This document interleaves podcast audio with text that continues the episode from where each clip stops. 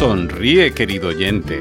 Has sintonizado la frecuencia indicada para escuchar la siguiente sesión de Marcela y Richard comentan con la destacada periodista Marcela Tedesco, directamente desde Buenos Aires, Argentina, y Richard Izarra, fundador de Produ, que nos habla desde donde se encuentre, bien sea Bogotá, la Ciudad de México, Miami u otro lugar estratégico en las Américas o Europa.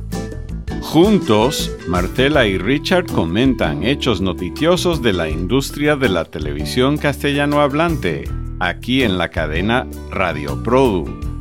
Adelante, Martela y Richard. Bueno, continuando con nuestro semanal podcast o podifusión, eh, estamos Marcela allá en Buenos Aires y yo estoy aquí en Bogotá. Hola Marcela. Hola Richard, buenos días.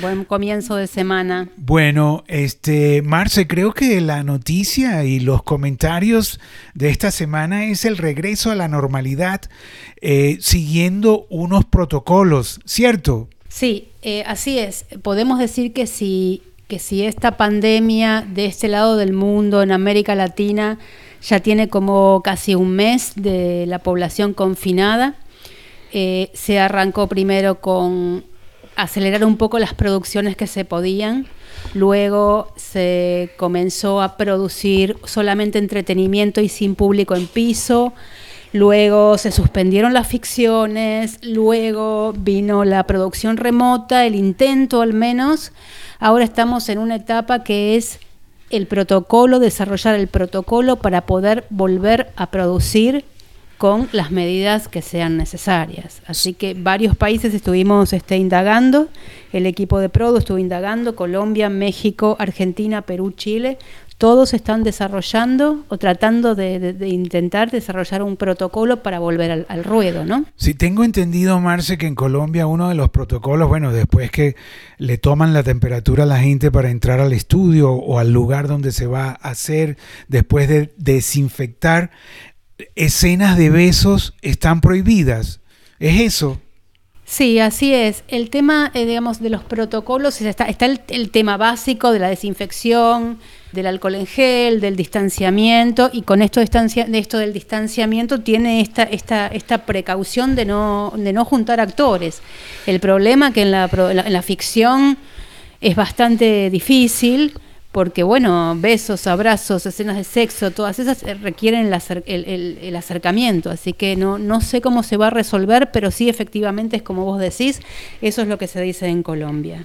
Sí, ahora fíjate que hablando un poco de lo de, de lo que hemos oído esta semana está lo de Jim McNamara, ¿no? El, bueno, nuestro eh, gran Jim, uno de los impulsores de todo lo que es la producción en español para Telemundo. Él fue el pionero en esto y, todas las producciones y las super series en cierta forma se le deben a Jim. Él dice que eh, entre todos sus ejecutivos y, bueno y los colegas eh, dueños de empresas que solamente van a volver a las oficinas un tercio un tercio de todos los empleados y el otro tercio se queda en casa.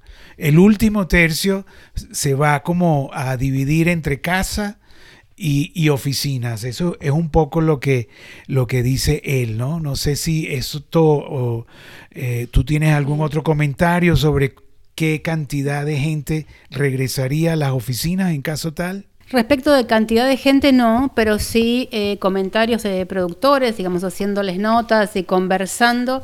Eh, bueno, es como que algo que la, pandemia nos va a dejar es un poco esto, ¿no? El darnos cuenta de que muchas eh, actividades se podían hacer desde la casa y esto, bueno, va a traer su parte positiva, una un poco más de menos inversión de tiempo en trasladarse, una mejora en la ecología general, tal vez más eficiencia y no tengo cifras de cantidad, pero evidentemente no, digamos, no va a volver la misma cantidad a trabajar a las oficinas que igual que antes, va a ser distinta, sin duda.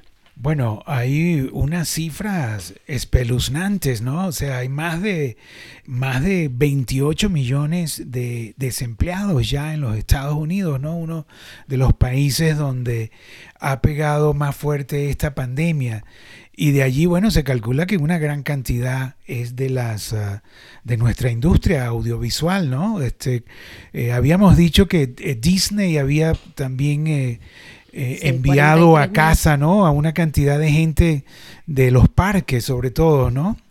Sí, 43 mil trabajadores fue la otra semana. Es un tema realmente, y esto tiene que ver con, con los protocolos para volver a producir, es que realmente ya se está sintiendo en todas las empresas, sobre todo las, las pequeñas, eh, pequeñas y medianas productoras que necesitan volver a producir porque bueno, ya tienen para pagar, o sea, han pagado los primeros sueldos y para pagar el resto eh, necesitan, digamos, son empresas que viven de su facturación. Este es un, una industria donde un productor independiente puede estar produciendo todo el tiempo, pero son, de todas maneras, son contratos estacionales, o sea, de, ciertas etapas, no es que es todo un año o cinco años, son contratos a cinco años. Son contratos, o sea, puedes estar todo el tiempo, pero necesitas estar en, en el ruedo, ¿no? Y me, hiciste acordar, el otro día hablaba con un productor que me dijo que esto no lo comentara, que, que era él lo que me había dicho, pero justamente hablando y con el tema de besos y escenas este, de cercanía física, él estaba ahí pensando en un protocolo y me decía o sugería, no es que esté escrito ni nada, pero que en algún programa más de una vez se ha hecho simular, ¿no? Bueno, la, televisión tiene esa posibilidad de editar y simular que hay un acercamiento o incluso él había pensado que muchas de esas escenas se podían hacer hasta con familiares del actor, ¿no? O sea, pelucas, eh, cámaras, planos detalles, planos cortos que pudieran simular que es la actriz protagonista, el actor protagonista, ¿no? O sea que hay, eh, un cambio radical entonces. Ahí podría ser un cambio radical e incluso él decía, pensando, ¿no? Un poco pensando en voz alta en la conversación, pagarle como un doble. Sí, eh, bueno. ahora fíjate, Marcela, voy a hacer también un comentario a tomar lo que dijo Samuel Duque Jr., presidente de Fox Telecolombia y de Estudios Teleméxico en relación al desempleo, eh, diciendo que eh, gran parte de los altos ejecutivos de ambas empresas eh, decidieron reducirse los sueldos para seguir con ese dinero manteniendo a los, a los de más abajo, ¿no?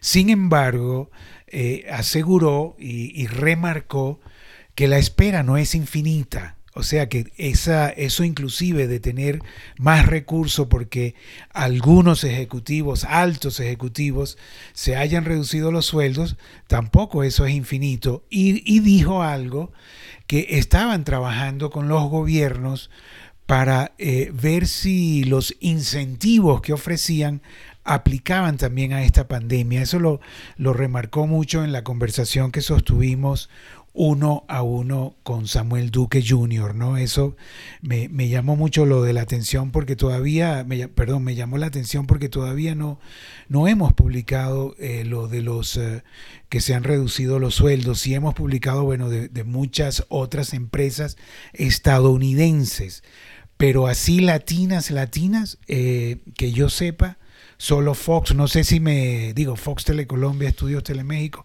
no sé si me he comido alguna, Marcela. Creo que no, pero yo me animo a decir que muchas empresas este, están haciendo eso porque, bueno, es una situación inesperada, una situación totalmente extraordinaria, que sin duda va a pasar en los libros de historia.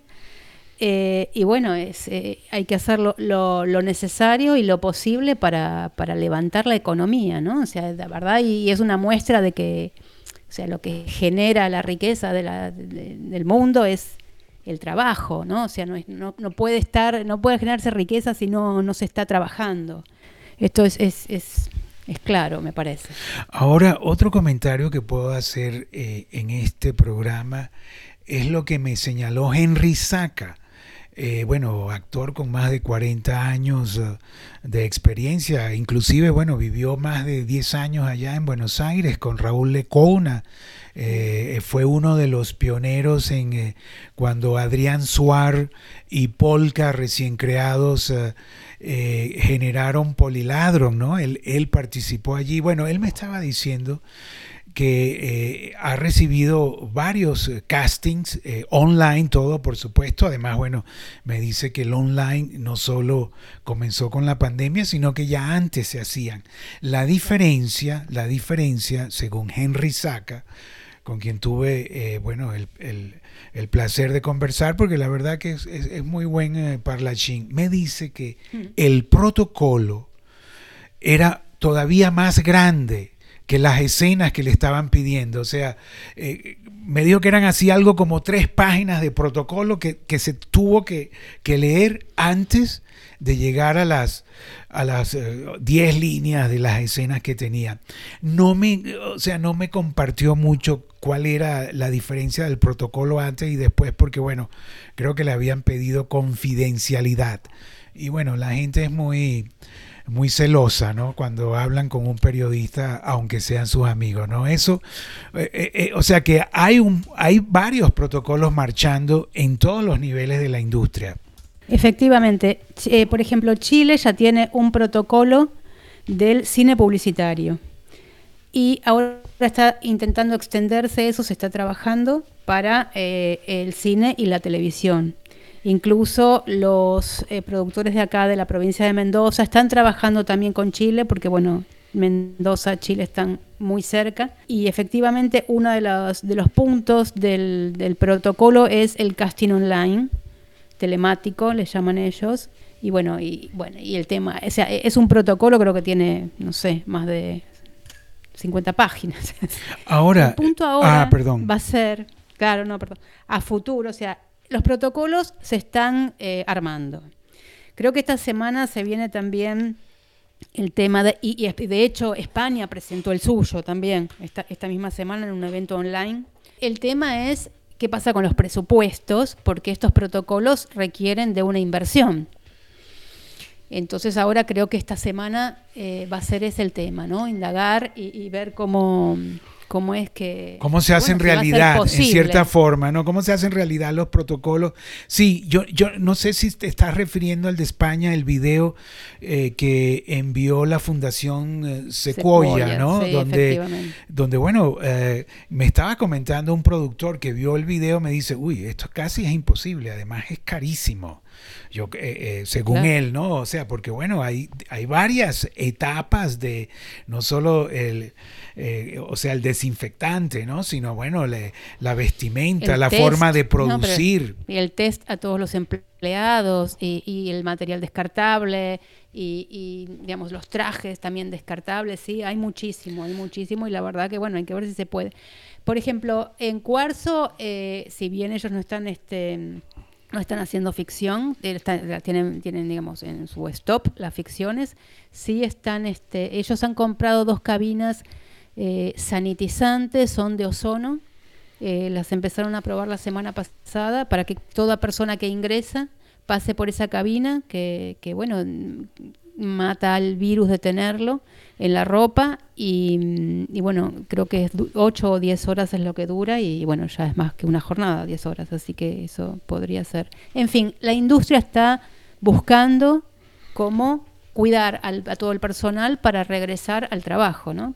Sí, eh, bueno, eh, voy a remarcar allí, eh, Cuarzo se refiere Marcela a la empresa productora de Martín Queller, ¿no? uno de los uh, creativos y productores argentinos más conocidos, con mucho tiempo en Endemol y, bueno, y, fue uno de los uh, altos ejecutivos de Endemol Latinoamérica Mundial y se sentaba en la mesa en Londres con los grandes creativos, ¿no? ¿Cierto, Marcela? No, no, Sí, así es, y de hecho ellos tienen como ocho o nueve programas eh, eh, así de, de la televisión argentina y, este, me decía Martín, iba a ser el año de la ficción de Cuarzo, porque ya tenían el mundo de Mateo, que va por su segunda temporada por Flow, eh, tienen un proyecto con Gato Grande, eh, tienen una serie en Convivencia que también les fue muy bien en Flow y estaban por hacer la segunda temporada y todo eso, bueno, está parado, como muchas otras cosas, ¿no? Polka también tiene sus producciones paradas, Underground. Eh, saben que bueno, ya el Marginal 4 este año no se va a poder estrenar, que eran los planes.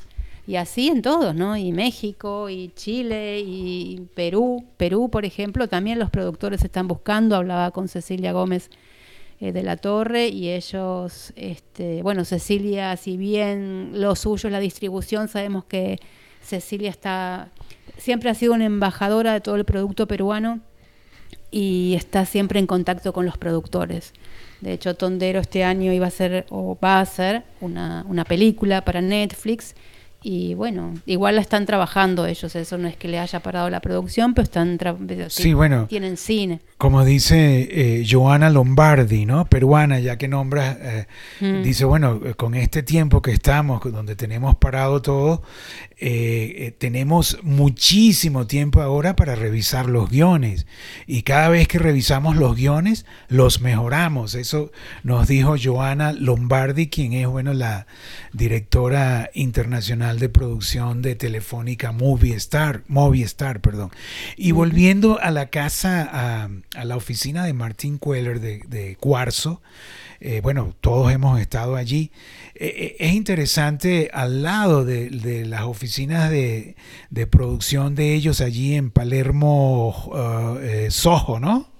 O Palermo Hollywood. Sí, no, es Palermo Hollywood. Palermo Hollywood. Bueno, ahí está la casa de Big Brother. Durante Endemol hicieron mucho eh, los Big Brother y allí mismo lo hacían. Y, pongo a, colación esta información porque hablando con Alejandra, María Alejandra Moreno de TV Globo, eh, eh, hay una anécdota muy interesante, reciente, que es en Projac, el, bueno, el gran estudio que está en las afueras de, Río de Janeiro, de Río de Janeiro, Project, ahí estaban haciendo eh, Big Brother, no recuerdo qué cantidad de, de ahorita de temporada es, pero lo interesante es que la pandemia eh, explotó mientras los protagonistas y los participantes de Big Brother estaban encerrados en la, en las, en la casa, pues en, sus, en esas facilidades de Projac, y ninguno supo eh, que afuera había una pandemia con, yo no sé cuántos miles de contagiados, porque Brasil es uno de los más afectados, y que ha, sido muy interesante todo el proceso de, los productores y ellos mismos hacerles, eh, informarles de lo que estaba pasando afuera y, y, les era difícil explicar lo que pasaba y se fueron este, poco a poco enterando y, bueno, y eso lo, lo tomó la, producción como tema. Y, comenzaron a votar la e audiencia. sí, un récord, un récord de votos. 1.500 millones, 1.500 millones de votos. Bueno, es que, que pasa es que se ha transformado, ¿no? Me, parece como la tele, o sea, en fin, Globo suspendió todas las producciones y el Big Brother, que es la edición número 20 que tiene Globo, eh, se transformó casi en la telenovela que están viendo. Y justamente por esto que decís, ¿no? Una, la producción fue quien tuvo que informarle eh, a estos eh, participantes del programa lo que, bueno, o sea, la sorpresa del participante se ve en vivo. Eh, así que sí, interesante. De los estudios Globo. Ya Projac no se llama más, son los estudios Globo ahora. Pero sí, estudios Globo, pero más conocido como Projac. ¿Qué más, Marcela? ¿Qué más tenemos para este programa? Nos quedan ya como unos cinco minutos. Este lunes 27 de abril. Eh, que, esta semana que esperamos, además del regreso, eh, que se, que se publiquen los protocolos, o sea, que cada quien eh, aunque en América Latina México comenzó eh, su fase 3 y se espera que en América Latina eh, la pandemia aumente. Bueno, claro, estamos, o sea, a ver, estamos ingresando al invierno, además nosotros es un virus que tiene que ver con y, va a convivir con otros virus respiratorios de la época, así que por lo menos en este en, el cono sur. Yo te diría que esta semana, digamos, me parece que vamos va a ser el momento de del debate de, de si este, de este tipo de protocolos se puede llevar efectivamente a cabo. Y es rentable, ¿no? Claro, si es eh, posible de hacer y o si tal vez los productores deban elegir entre tres producciones, una o dos. No lo sé. Vamos a indagar. Creo que esta semana, hoy arrancamos preguntando a los productores, el equipo de Produ. Bueno, este, yo por mi parte puedo también comentar eh, Jorge Mondragón, el mexicano, que, que, fue interesante él cómo comenzó en la industria, porque él mismo lo cuenta, ¿no? Que a él le gustaban las fiestas y de repente, bueno, eh, llegó un, un, conjunto en vivo y lo invitó a la fiesta y la fiesta fue buenísima y el conjunto le dijo, mire, ¿por qué tú no nos representas? Y él le dice, bueno, yo la verdad que de, de manejo de artistas no sé poco y, y así aprendió a, a, manejar los, los, grupos musicales, ¿no? Y después le llegaron dos actores igual que, mira, ¿por qué no me representas? Todo a, a partir de la fiesta, ¿no? Y, y, bueno, y estos dos actores, uno era Diego Luna y el otro era Gael García Bernal, ¿no? Y los conjuntos eran, uno era Tacuba y el otro Molotov. Ah, y así se ha hecho, ¿no? Y entonces, bueno, él tiene la semana de la moda Mercedes-Benz, es, eh, es algo así como de Mercedes-Benz Fashion Week, que yo lo he entrevistado allí, eso es enfrente del Auditorio Nacional en el Paseo de la Reforma. Y bueno, y él lleva este evento, como muchos lo han llevado, a online. Pero él dice que, eh, que, bueno, que esto él lo lleva online porque él mismo tiene la decisión. Mercedes-Benz lo empoderó eh, a él para hacer eso, pero él tiene una cantidad de eventos eh, que sencillamente se han suspendido y él dice que no cree que regresen en vivo, por lo menos en México en los próximos años, ¿no? O sea, él dice que sí ha cambiado la forma en que la industria va a operar ahora, ¿no? Este, eso, bueno, como, como otro comentario, eh, Luis Miguel Mesianú, quien también este, apareció con nosotros en esta semana. Él es el, chairman eh, eh, creativo de Alma, una de las empresas de publicidad bueno, más activas aquí en el US Hispanic. Y él dice que esta pandemia también nos va a regresar a lo básico, lo básico. Y lo básico, según él, es, bueno, la gente, primero que nada, eh, eh, su preocupación es su salud, eh, su alimentación y el mundo que lo rodea. Eso es lo básico. Entonces, bueno, en ese sentido yo sí veo que, que por ahora van a haber algunos cambios. Sí, va a haber muchos cambios como decíamos desde el inicio, eh, la cantidad de gente que no va a volver a trabajar a sus lugares de trabajo, sino que va a seguir trabajando de la casa. No sabemos cuándo se va a volver a volar, o al menos como se volaba antes. Vos comentabas la vez pasada que muy probablemente en los aviones allá se vendan asiento por medio. Eh, bien, o sea, los cambios van a ser muchos y la industria, bueno, está en esto, ¿no? Con los protocolos y esta semana arrancando, muchos esperan volver a producir en agosto, en julio, agosto, los más optimistas y bueno, si no, septiembre, como para recuperar algo el año, ¿no? Sí, la verdad. Y bueno, y volviendo un poco también a, lo que nos dijo Jim McNamara, que, que bueno, que es interesante, es que una de sus estrellas, Eugenio Derbez, el bueno, el, el, gran ah, mexicano comediante, escritor que ha hecho una de las películas taquilleras, eh, en los, más taquilleras en los Estados Unidos, este, eh, no se permiten devoluciones. Eh, este, eh, arranca ahora un programa desde casa, ¿no? que eso lo, lo, llamaba Jim McNamara, o sea que la industria, independientemente que bueno, que separaron las producciones de los estudios, etcétera, pero que la gente ha comenzado a, a activar su creatividad y a generar programas desde casa a través, bueno, eh, de Zoom. Zoom se ha vuelto una de las aplicaciones, la mm. verdad, más, eh, más, más uh, este, comunes. Sin embargo, bueno, hay problemas de seguridad, como Google le, le, ha prohibido a sus empleados usarla y otros, no sé si sea por competencia o no, pero bueno, hay algunos problemas de seguridad que Zoom parece que no tiene resuelto. Bueno, Marcela, ya tenemos ya casi 24 minutos de programa, vamos a llegar hasta los 27, ahí nos despedimos, no sé, este, si quieres agregar algo más para nuestra audiencia de lo que ha pasado en nuestra industria de la televisión castellano hablante. No, yo creo que estamos, que, ya hemos hablado demasiado.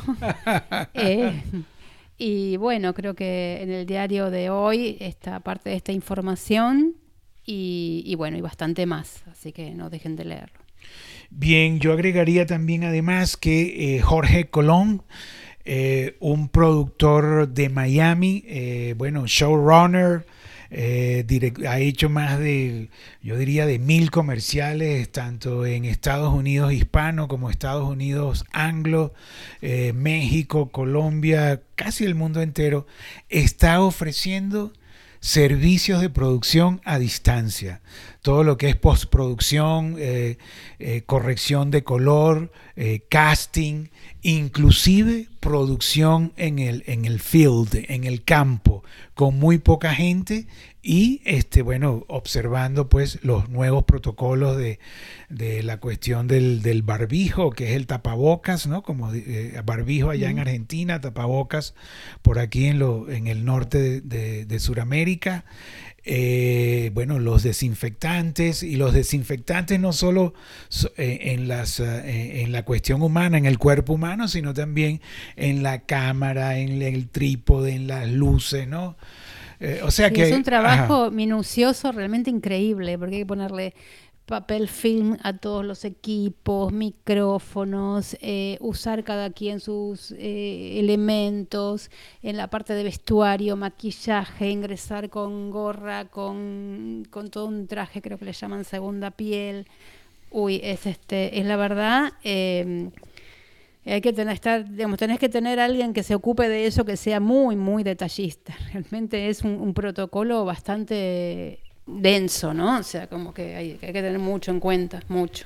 Bueno, pero así es nuestra industria y creo que no se va a parar. Eh, algunos actores eh, también han decidido eh, que ellos mismos se maquillan, o sea, ahí van a, ahí va a, van a, a emerger eh, muchas cosas, nuevas actitudes que, bueno, eh, pero yo no creo que se, que se pare o, se produce desde casa y la gente seguirá los protocolos, los protocolos que, que se impongan siempre y cuando sean rentables. Bueno, Marcela, la verdad que muchas gracias de nuevo, Marcela Tedesco desde Buenos Aires y yo, Richard Izarra, en Bogotá. Estamos, bueno, con nuestro programa Marcela y Richard comentan.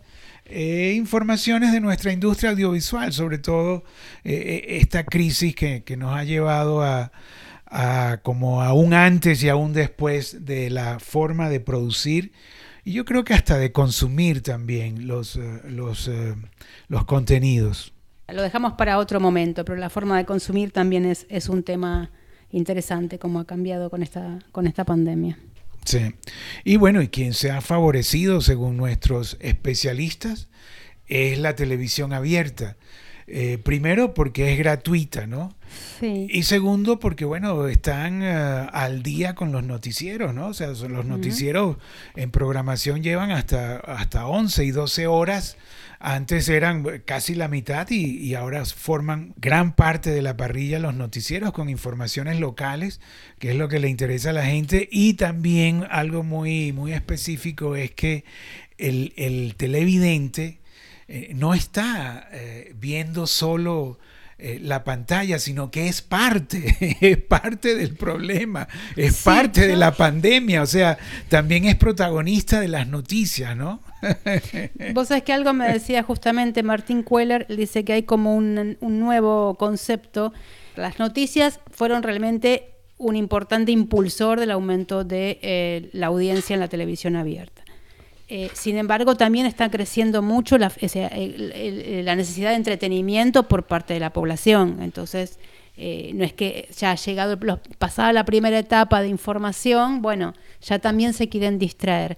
Y Martín me decía que hay como un nuevo concepto de lo que podés ver en vivo, un programa de entretenimiento en vivo, sabiendo que si algo importante sucede, esa programación se va a interrumpir y te van a informar. Y me pareció que es un concepto importante. Eso por un lado y por el otro lado quería comentar que la verdad que para dejar para otro momento porque es largo, que si bien se ha aumentado mucho la audiencia, esto no, no ha ido de la mano con un aumento de la facturación publicitaria. De hecho, ha caído. Entonces, bueno. 23%, 23% publicamos en algún momento esta semana que había caído la inversión publicitaria. Y bueno, como dice nuestro amigo y programador Jimmy Artiaga, aunque caiga la, la, la pauta publicitaria, la televisión abierta va a continuar.